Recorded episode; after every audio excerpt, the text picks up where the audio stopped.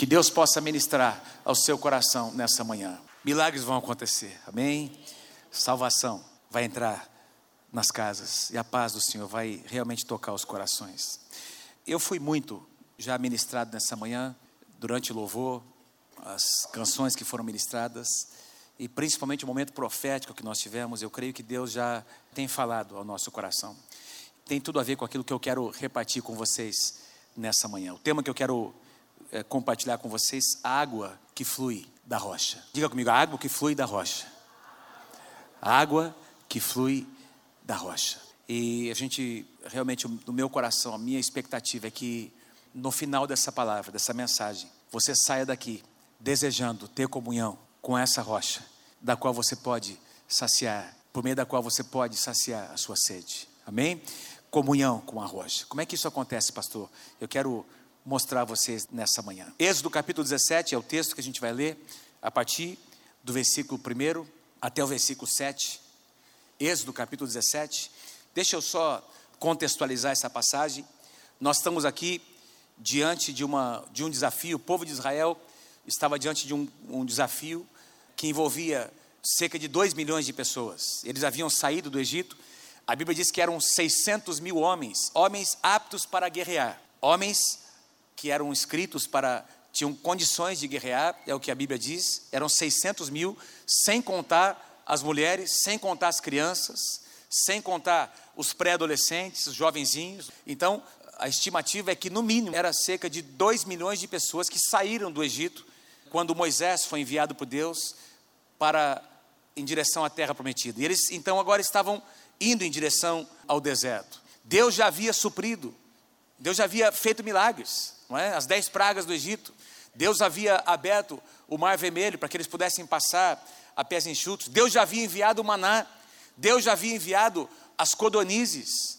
Deus já havia enviado, portanto, o alimento, mas havia a falta de água. Eles haviam, haviam tomado as águas das águas de Mara, lembra? Naquele lugar onde eles chegaram, que as águas eram amargas. Deus havia transformado aquelas águas, curado aquelas águas, mas o povo estava sedento, não é? Uh, água é um elemento básico e estamos falando de uma grande multidão, os animais que, tinham, que estavam com eles ainda. Imagina a pressão sobre a liderança e de repente eles estavam no momento, numa situação em que precisavam conhecer e experimentar a provisão de Deus. Quero começar perguntando a você nessa manhã: quantos aqui, que estão aqui dentro dessa casa, creem no seu coração, no seu íntimo, que o nosso Deus é um Deus que provê todas as nossas necessidades? Quem crê? Diga eu creio em nome de Jesus. Quero pedir que você diga para algumas pessoas ao seu redor: meu irmão, minha irmã, creia. O Deus que nós servimos, Ele é Jeová Jireh, o Deus que provê todas as nossas necessidades. Amém. O Deus que nós servimos provê todas as nossas necessidades. Eu não sei o que você está passando hoje, mas Deus sabe. Amém? Eu não sei em que momento você vive, mas Deus sabe. Eu não sei qual é a porta que precisa abrir diante de você, mas Deus sabe. E o nosso Deus, diga comigo, Ele é provedor. Amém? O nosso Deus é provedor. E vamos ler a partir do versículo 1. Olha o que acontece. Tendo partido toda a congregação dos filhos de Israel do deserto de Sim, fazendo suas paradas segundo o mandamento do Senhor, acamparam-se em Refidim, e não havia ali água para o povo beber. Então, era esse povo, não é? Cerca de 2 milhões de pessoas. Na verdade, a sua peregrinação estava começando a acontecer, e eles passariam pelo deserto. Você sabe que alguns historiadores dizem que em apenas alguns dias, talvez em duas semanas, talvez um pouco mais, um pouco menos, eles poderiam ter entrado na terra prometida. O caminho mais rápido, após o Mar Vermelho, até a terra prometida, com essa quantidade de pessoas, eh, seria a estimativa que mais ou menos em algumas, em duas, de duas a três semanas, eles estariam dentro da terra. Mas nós sabemos que não foi isso que aconteceu. Nós sabemos que esse povo passou 40 anos no deserto. Este deserto tornou-se a morada dessa geração. E foi no deserto, queridos, que na sabedoria de Deus, na sabedoria de Deus, Deus usou o deserto para transformar um amontoado de escravos num povo com propósito. Amém? Deus usou o deserto para transformar pessoas que não tinham identidade, pessoas que tinham nascido debaixo de escravidão e que não não haviam se tornado apenas escravos, mas eram mas tinham uma mentalidade de escravidão. Porque quando essa geração saiu do deserto, eles saíram para conquistar a terra. Deus tinha um grande projeto para eles. Deus tinha um grande plano. E quando eles enviaram, pouco mais à frente, eles enviaram os espias. Você se lembra do que aconteceu? Que essa geração se acovardou, queridos. Foram 12 espias. Eu tenho citado isso em muitos lugares. Apenas dois creram. Quem se lembra dos dois que creram, que acreditaram? Josué e Caleb. Dez daqueles espias não acreditaram. Quem se lembra do nome de pelo menos um dos dez? Ninguém se lembra, porque ninguém se lembra dos covardes. Ninguém se lembra do nome deles. Porque os covardes não marcam a história. E esses dez covardes vieram dizendo: Nós nos enxergamos como gafanhotos diante de gigantes, eram grandes fortalezas, e mas eles amedrontaram, eles lançaram dúvidas no coração do povo, porque o povo não conseguia acreditar que o Deus de Israel era maior do que os deuses daquele povo. Mas o Deus de Israel, o Deus que nós servimos, ele é maior que os outros deuses. O nosso Deus não apenas é o criador dos céus e da terra, mas ele é o provedor de todas as coisas. Ele tem um futuro abençoado para cada um de nós. Quem crê, diga amém. Se você crê, diga amém. Diga eu creio em nome de Jesus.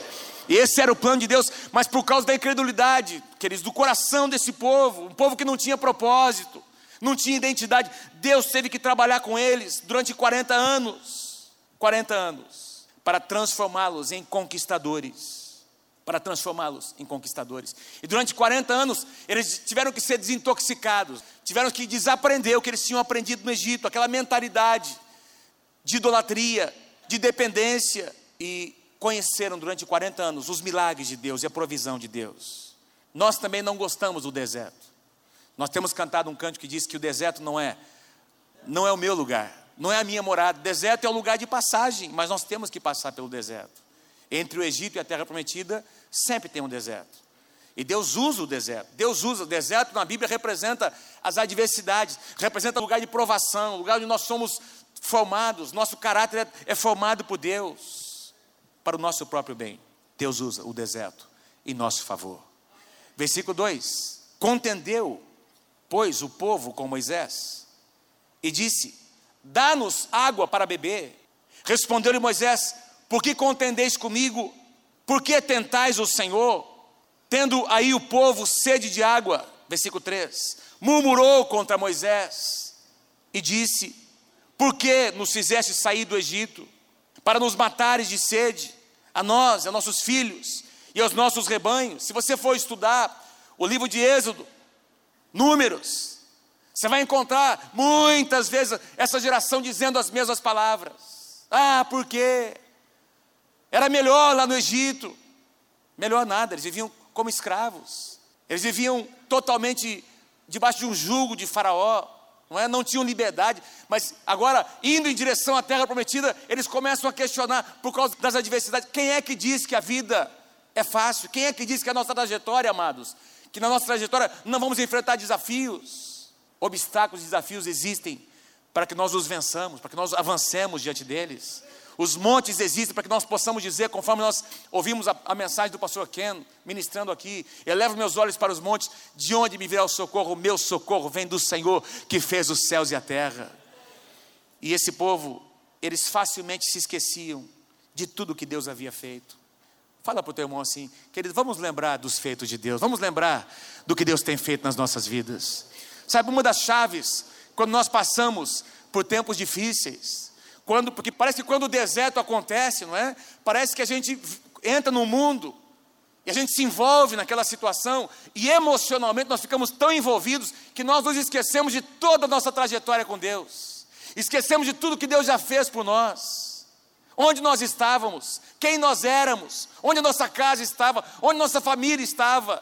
Nós esquecemos dos milagres, esquecemos do que Deus fez.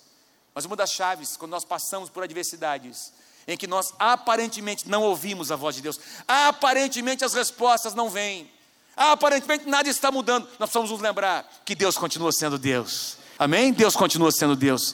Se você pegar num dia de tempestade, não é de nuvens fechadas, se você pegar um avião e sair e romper as nuvens, lá acima das nuvens, o sol continua brilhando.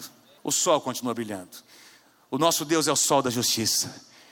Deus não muda. Amém, queridos? O nosso Deus não muda. Os nossos sentimentos sobem e descem, as circunstâncias mudam, as pressões vêm, mas o nosso Deus, ele permanece para sempre. A sua palavra não muda. E os filhos de Israel se esqueciam. E vez após vez responsabilizavam os líderes, ao invés de dizerem, ao invés de se tornarem cúmplices daquele projeto, se sentirem, se colocarem como responsáveis. Eles culpavam vez após vez a liderança. Ah, Moisés é culpado, Arão é culpado. Vocês nos tiraram daquela terra. Eu creio que Deus está levantando nesses dias, nessa casa, um povo que tem responsabilidade. Eu ouso dizer que Deus está levantando nessa casa um povo que é cúmplice de uma visão que Deus tem dado. Que nós temos conversado no presbitério, quarta-feira passada, aliás, quinta, estivemos reunidos com os pastores de área. Nós já estamos falando sobre o tema do próximo ano. E nós estamos crendo que os dois próximos anos serão chaves para nós como igreja. Nós estamos orando por isso. Nós estamos crendo por uma expansão da célula, nós estamos crendo por uma expansão da igreja, nós estamos crendo que Deus vai elevar o nosso nível de compromisso com a visão que Ele tem dado para essa casa. Nós estamos crendo que Deus nos trouxe para essa casa para encher essas cadeiras de pessoas, de famílias que hoje estão lá fora, mas um dia estarão aqui para ouvir e para receber o que eu e você temos recebido. Quem crê, diga amém em nome de Jesus. Amém, amados? Esse povo era um povo descompromissado, era um povo que, vez após vez, qualquer coisinha que acontecia, eles culpavam a liderança, eles questionavam a visão. Deus está levantando um povo que entra no jogo, que não faz apenas parte da torcida. Amém? Deus quer levantar você como alguém que faz parte do jogo. Você é alguém que vai jogar, que vai entrar, amém? Vai dar a sua cara para bater, vai colocar suas mãos, vai colocar as mãos na massa, os seus dons e os seus talentos para servir a casa de Deus e para abençoar a nossa cidade. Quando nós falamos sobre a visão de células, nós estamos falando sobre o que pulsa no coração desta casa, queridos. Compromisso com a visão compromisso uns com os outros, compromissos e aquele desejo que Deus precisa renovar nos nossos corações de liderar, cuidar de pessoas. Agora há pouco o Jamir e a esposa compartilhando, eles foram lá para casa de paz, estavam cansados, depois de uma semana inteira de serviço, de trabalho duro, queridos. Quem sabe o desejo deles era ir para casa descansar, assistir um filmezinho, mas eles foram lá ministrar. Eles se doaram por pessoas e voltaram cheios do Espírito Santo. Na verdade, eles estavam ministrando, mas eles voltaram. Eles é que foram ministrados. Não foi assim, Jamiro? Porque quando você reparte, quando você dá, quando você assume esse compromisso de ser cúmplice de uma visão, de algo que Deus quer fazer numa cidade, quem é abençoado é você. E esse povo era um povo que não entendia esse princípio.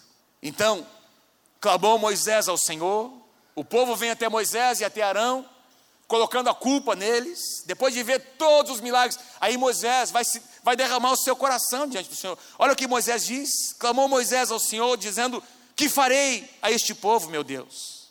Só lhe resta apedrejar-me. Os caras querem me matar. Olha, tamanha era a afronta do povo contra Moisés. Eles querem me matar, Senhor. Respondeu o Senhor a Moisés: Passa adiante do povo.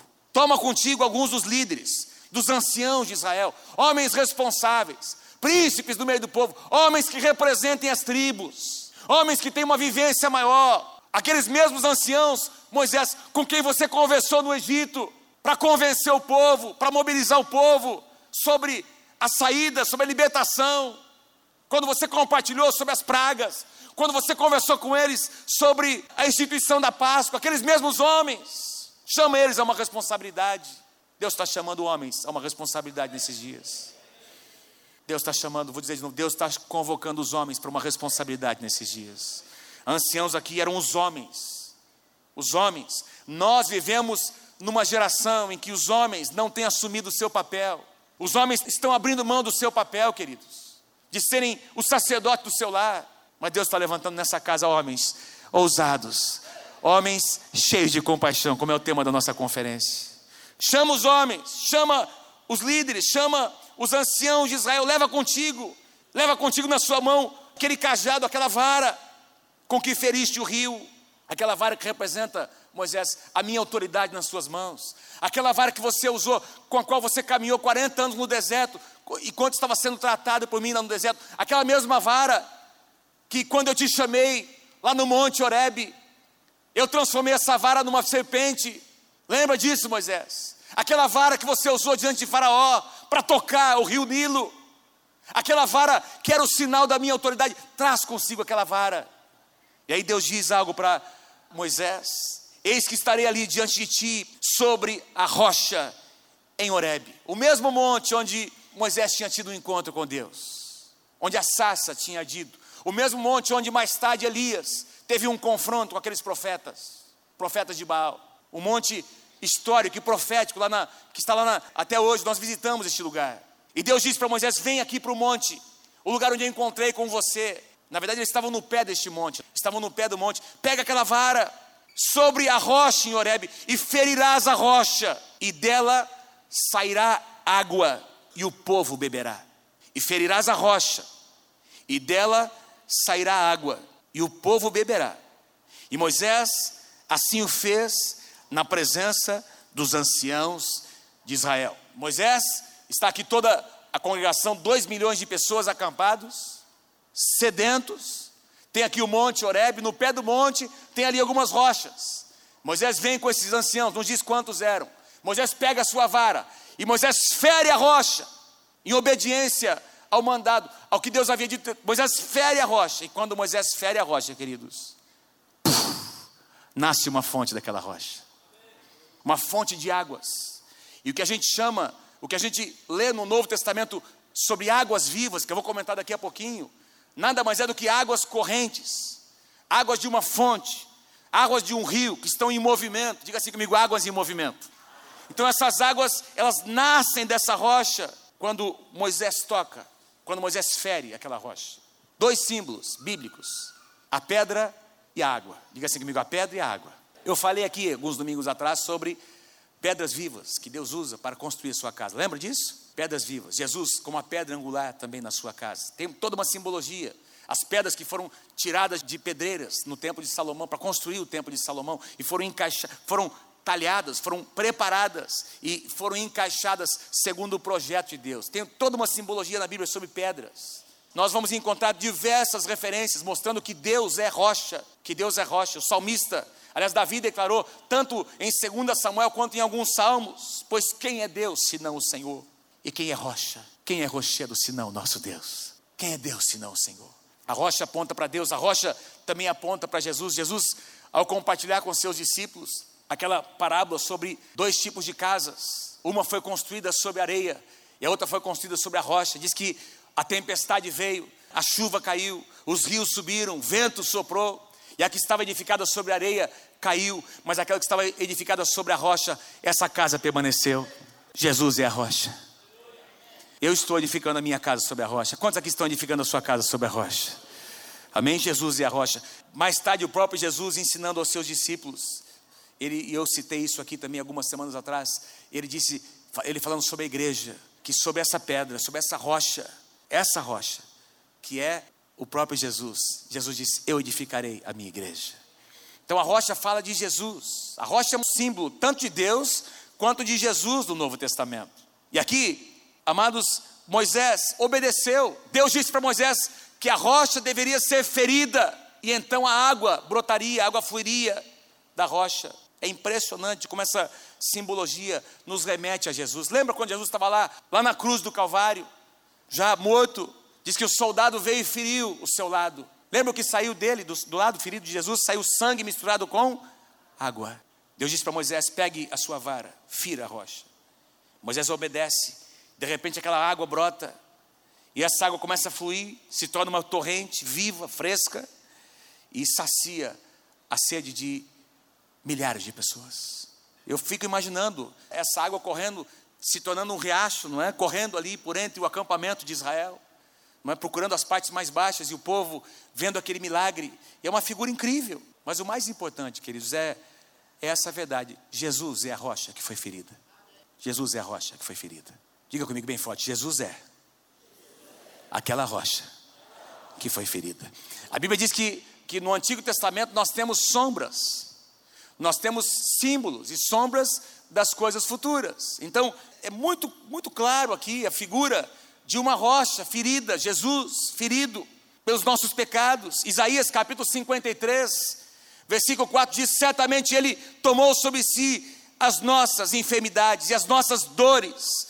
Jesus levou sobre si, e nós o reputávamos por aflito, ferido de Deus, ferido de Deus e oprimido. Essas palavras nós encontramos em Isaías 53, o, capítulo do Antigo Testamento que mais fala sobre o Messias. Ele foi desprezado e rejeitado, foi traspassado e moído, foi oprimido e humilhado, foi cortado da terra. Uma pedra que foi cortada, uma pedra que foi ferida. Lembra quando um pouco mais à frente, Moisés diz para Deus: Deus, eu quero ver a tua glória, eu quero ver a tua presença, eu quero ter uma comunhão mais íntima contigo. E aí Deus diz para Moisés: Moisés, você não pode ver a minha glória, porque nenhum homem suportaria, nenhum homem resistiria, nenhum homem na condição de pecador vai conseguir resistir à totalidade da minha glória. Mas vamos fazer o seguinte: eu vou colocar você aqui na fenda dessa rocha. Está vendo essa rocha aqui, Moisés? Essa rocha fendida, eu vou colocar você dentro da fenda dessa rocha. E eu vou passar por você. A minha bondade vai passar por você. A minha misericórdia vai passar por você. Você vai ver um pedacinho da minha glória. E a Bíblia diz que a bondade de Deus passou por Moisés. Moisés estava escondido onde, amados? Dentro da fenda de uma rocha. A rocha que foi ferida. Jesus Cristo é a rocha que foi ferida. Por isso nós encontramos tantas declarações do apóstolo Paulo para aqueles que estão em Cristo. Amém? Se você for, põe na sua Bíblia, põe lá no, no Google, põe lá no, numa concordância online, procura lá na sua Bíblia essas duas palavrinhas em Cristo, você vai perceber, vai observar quantas promessas de Deus existem para aqueles que estão em Cristo. Amém? São mais que vencedores. Amém? São cheios de esperança, tem paz. Tem muitas promessas para aqueles que estão em onde, amados? Nessa rocha. Quem quer estar guardado? Quem quer estar dentro da rocha, dentro da fenda da rocha? Amém, amados? É uma simbologia. Que simbologia linda, mas vamos continuar, não é? Preste atenção agora nessa verdade. Foi a única vez, que uma coisa que eu fiquei pensando, mas espera aí, foram 40 anos de deserto. A gente não encontra em nenhum momento mais na Bíblia, nenhum lugar mais, a Bíblia dizendo que Moisés, cada vez que o povo precisava de água, que ele feria a rocha. Você não vai encontrar, a gente não encontra isso. E eu comecei a estudar, mas por que, que não é, a gente encontra essa declaração de que a rocha foi ferida e nunca mais se vê falar sobre isso. Aliás, pelo contrário, no final, Deus disse para Moisés: Não ferir mais a rocha, eu vou chegar, vou mostrar isso a vocês. Mas a Bíblia diz que a rocha foi ferida uma, uma única vez, assim como Jesus também foi ferido uma única vez. A rocha e Jesus foram feridos uma só vez. Hebreus capítulo 7. Vocês estão comigo, gente? Não é linda a palavra? Que linda a simbologia da palavra, não é? Hebreus capítulo 7, versículos 25 e 27 diz assim: Portanto, ele é capaz, ele quem? Jesus, o nosso sumo sacerdote, ele é capaz de salvar definitivamente aqueles que por meio dele aproximam-se de Deus, pois vive sempre para interceder por eles, por nós. Ao contrário, dos outros sumos sacerdotes. Ele não tem necessidade de oferecer sacrifícios dia após dia. Os sacerdotes do Antigo Testamento, que todos os dias sacrificavam para Israel, primeiro por seus próprios pecados e depois pelos pecados do povo. E ele fez isso de uma só vez por todas, quando a si mesmo se ofereceu. Diga assim uma vez por todas. Tenha curiosidade de colocar na sua concordância também, não tenho tempo, uma vez por todas. Você vai perceber quantas vezes aparece no livro de Hebreus essa declaração, uma vez por todas. Uma vez por todas. Jesus foi ferido uma vez por todas. A rocha foi ferida, e essa ferida trouxe salvação para a humanidade. Quem pode dizer amém por isso? Todos os sacrifícios do Antigo Testamento, que eram praticados todos os dias pelos sacerdotes, todos eles se cumpriram onde? Na cruz de Cristo. Quando João Batista vê Jesus se aproximar no dia de batismo, ele diz: Eis o Cordeiro de Deus, o Cordeiro Pascal. Não é apenas mais um Cordeiro, o Cordeiro de Deus que definitivamente tira o pecado do mundo. Aleluia, definitivamente, uma vez só. Jesus é a rocha que foi ferida, uma vez por todas. Uma vez por todas. Agora, o que aconteceu durante os 40 anos? Durante os 40 anos de peregrinação no deserto, nunca mais a rocha precisou ser ferida. Nunca mais. Isso me, nos remete a uma passagem que nós encontramos no Novo Testamento. Depois vou, quero citar uma, uma passagem em Isaías também.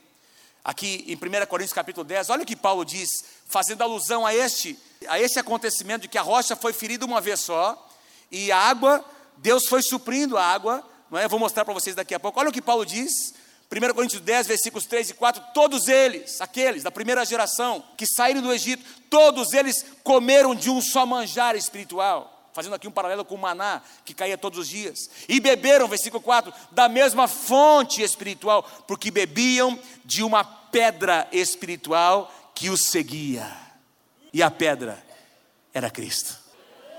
Uau, que coisa linda! Eles bebiam de uma pedra que os seguia. Mas nós estamos falando de uma pedra uma pedra viva. uma pedra que se comunica, uma pedra que tem comunhão com as pessoas, que tem comunhão com os homens. É óbvio, Paulo está fazendo aqui uma aplicação de algo natural que aconteceu, ele faz uma aplicação espiritual. Então, é óbvio que nunca mais houve falta de água. Em cada lugar onde o povo de Deus se acampava, queridos, de alguma forma, Deus fazia ali pertinho do arraial brotar uma fonte de alguma pedra. E aquele lugar é um lugar muito seco, aquele deserto, nós conhecemos aquele lugar. É sequidão total, não tem água. Não tem água, amados. Mas a Bíblia nos mostra, nos faz deduzir. Eu vou mostrar a vocês porquê. Eu encontrei uma passagem em Isaías que prova isso que eu vou dizer a vocês: que onde quer que Israel se acampasse, de alguma forma, a água brotava.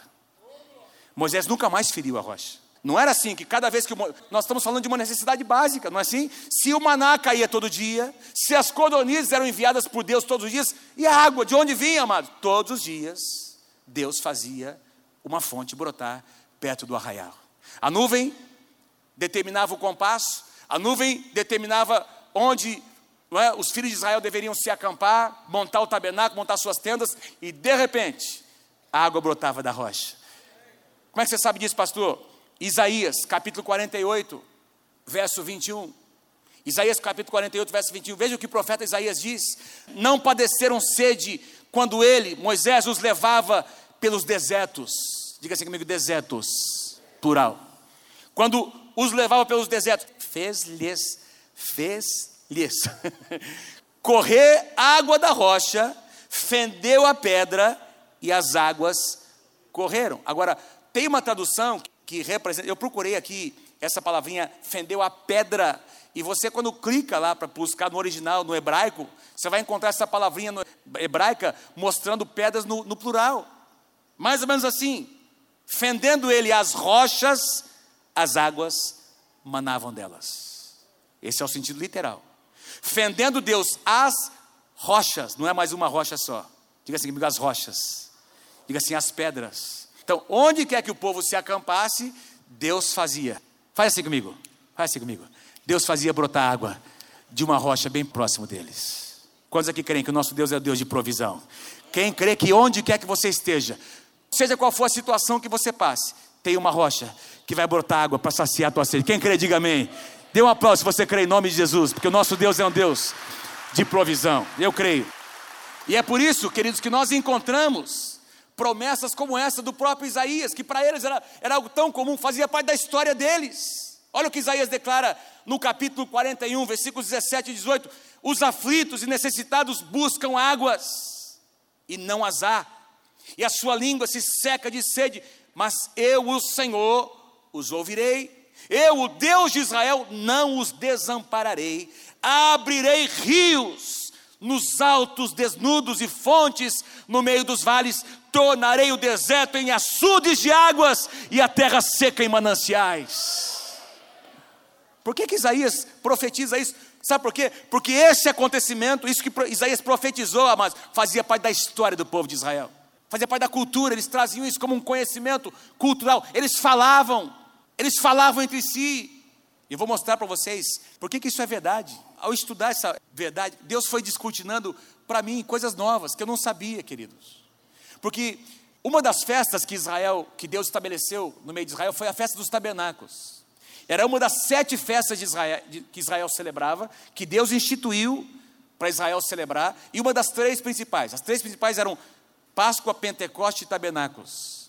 A festa de Tabernáculos era uma festa que Deus estabeleceu para que o povo se lembrasse de todo esse quando eles entraram na terra prometida, não é? Eles deveriam se lembrar de todo o período, os 40 anos em que eles habitaram em tendas. Então a festa dos tabernáculos eram sete dias de muita festa, muita celebração, e eles montavam tendas, porque agora já na terra prometida eles estavam habitando em casas, diferentes construções, mas na festa dos tabernáculos eles montavam tendas. E eles iam morar nessas tendas por sete dias. E eles celebravam o quê? Celebravam, faziam menção dos 40 anos de provisão. Tornou-se um memorial. E eles falavam com seus filhos, não é com a sua posteridade. Eles mencionavam os feitos de Deus, os milagres de Deus, desde a saída do Egito até a entrada na terra prometida. E eu quero ler com você o que um historiador comenta sobre esta festa dos tabernáculos. Eu, vou, eu não coloquei aqui, eu vou ler com você, presta atenção. Certo historiador comenta: nos tempos bíblicos, Eram sete dias de festa. Durante o primeiro dia, o povo cortava ramos das mais belas árvores com os seus frutos, ramos de palmeiras, os que estavam mais cheios de folhas, e ramos de salgueiros, que cresciam nas margens dos ribeiros, e levantando-os, os agitavam na direção dos quatro cantos da terra, cantando cânticos, alguns cânticos. No último dia da festa, nos tempos do Novo Testamento, um sacerdote e um grupo de levitas adoradores, essa é uma questão histórica, tá? é um dado histórico. Eles iam em procissão até a fonte de Siloé, o tanque de Siloé, onde nós estivemos lá em Israel. E eles levavam cântaros de ouro, eles pegavam as águas ali, uma porção de águas daquele tanque de Siloé, e traziam essa água e derramavam lá no altar. Os sacerdotes faziam isso, no altar de holocausto, estava edificado no templo que havia sido construído. Eles misturavam essa água com vinho, com suco da uva e derramavam sobre o altar. E tem referências a, esse, a essa oferta chamada oferta de libações no livro de Êxodo, eu tenho aqui a passagem, não vou passar para vocês, e no livro de Levíticos. Era uma oferta chamada oferta de libações. Diz que eles cantavam nessa ocasião. Era uma, uma tradição entre os judeus cantar. Isaías capítulo 12, versículo 3: Com alegria tirareis águas das fontes da salvação. Era uma tradição eles cantarem. E com isso os judeus celebravam a provisão de água que tinha havido durante os 40 anos de deserto. Olha que interessante. E aí dá para a gente entender por que Jesus diz o que ele diz em João capítulo 7. Porque em João capítulo 7, Jesus está participando com seus discípulos da festa, da mesma festa, a festa dos tabernáculos. E ele presencia os sacerdotes e os levitas tomarem essa porção de água lá do tanque de Siloé e levá-la para o templo. E aí Jesus diz, no versículo 37, ele diz: No último dia o grande dia da festa, a festa dos tabernáculos, se você for olhar alguns versículos antes, você vai perceber que tratava-se da festa dos tabernáculos. Ele diz, diz que ele, levantando-se, Jesus exclamou: Se alguém tem sede, venha a mim e beba. Se alguém tem sede, venha a mim e beba. Quem crer em mim, como diz a Escritura, do seu interior, o que amados? Fluirão rios de águas vivas. Uau, que coisa tremenda. Eu sou a rocha, eu sou a rocha. Vocês estão buscando água para celebrar o que aconteceu lá há milhares de anos atrás, lá no deserto. E eu estou dizendo para vocês, sacerdotes, levitas, eu sou a rocha, e dessa rocha tem uma água que está brotando. Bebam dessa água, e vocês mesmos se tornarão uma fonte. Aliás, não foi isso que ele disse, não foi isso que Jesus havia dito, inclusive para a mulher samaritana em João capítulo 4? Vamos ler juntos o que Jesus disse? Comigo, bem forte, versículos 13 e 14. Todo mundo, vamos lá. Afirmou-lhes Jesus, bem forte. Quem beber desta água tornará a ter sede. 14. Aquele, porém, que beber da água que eu lhe der, nunca mais terá sede. Pelo contrário, a água que eu lhe der será nele uma fonte a jorrar para a vida eterna. Aleluia.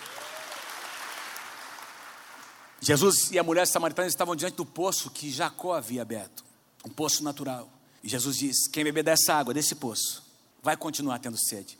Mas quem beber da água dessa pedra, essa água que está fluindo aqui, nunca mais terá sede. Pelo contrário, essa água vai se tornar nele mesmo uma fonte a jorrar para a vida eterna. Mas todos que estão aqui, ou praticamente todos, já têm bebido dessa fonte, sim ou não? Então quero pedir que você declare para quem está do seu lado: dentro de você também tem uma fonte. Fala para ele, fala para ela. Dentro de você também tem uma fonte. Aliás, diga assim: não é só uma fonte, não. São rios de águas vivas. Rios de águas vivas. Por isso eu declaro sobre a tua vida: brota a fonte em nome de Jesus. Fala para o teu irmão: deixa essa fonte brotar, meu irmão. Deixa esse rio correr, meu irmão. Para saciar a sede de muitas pessoas. Tem um rio no seu coração. Deixa esse rio fluir. Vamos para a conclusão da palavra. Mas quero voltar lá para o povo de Israel. Depois dos 40 anos, passaram 40 anos bebendo daquela água que fluía de uma rocha, e agora o povo chega mais uma vez numa cidade chamada Cádiz, bem em frente à terra prometida, nos limites da terra.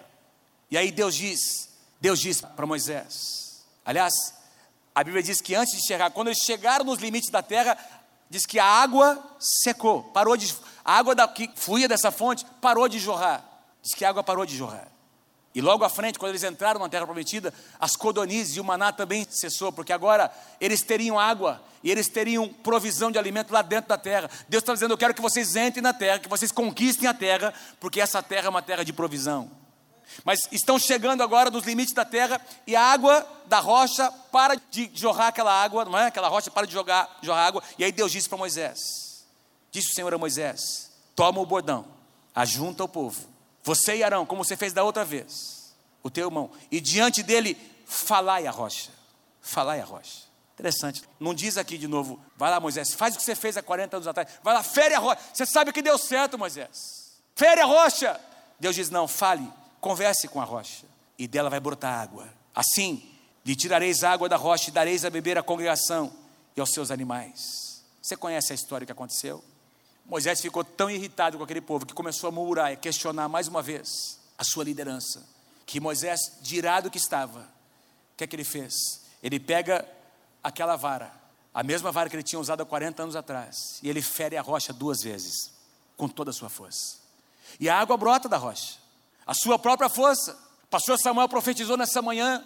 Não sei quantos de vocês se lembram da profecia que foi dada aqui, diversas palavras sobre a glória de Deus, a presença de Deus no meio do seu povo, e foi dito aqui que não é por força, não é por violência natural que o reino de Deus vai ser estabelecido, é violência espiritual. Lá no livro de Zacarias nós lemos que não é por força nem por violência, mas é pelo meu espírito, diz o Senhor dos Exércitos. Amém? Não é na tua força, não é na minha força natural, não é no meu conhecimento, não é na nossa inteligência, queridos, que as situações vão mudar. Nós vamos depender de Deus para que a sua provisão venha. Deus diz: Moisés, fale com a rocha. Converse com a rocha, Moisés. Coisa estranha. O que será que Moisés deveria dizer para essa rocha? Dá para conversar com uma rocha, irmãos? Pensa comigo.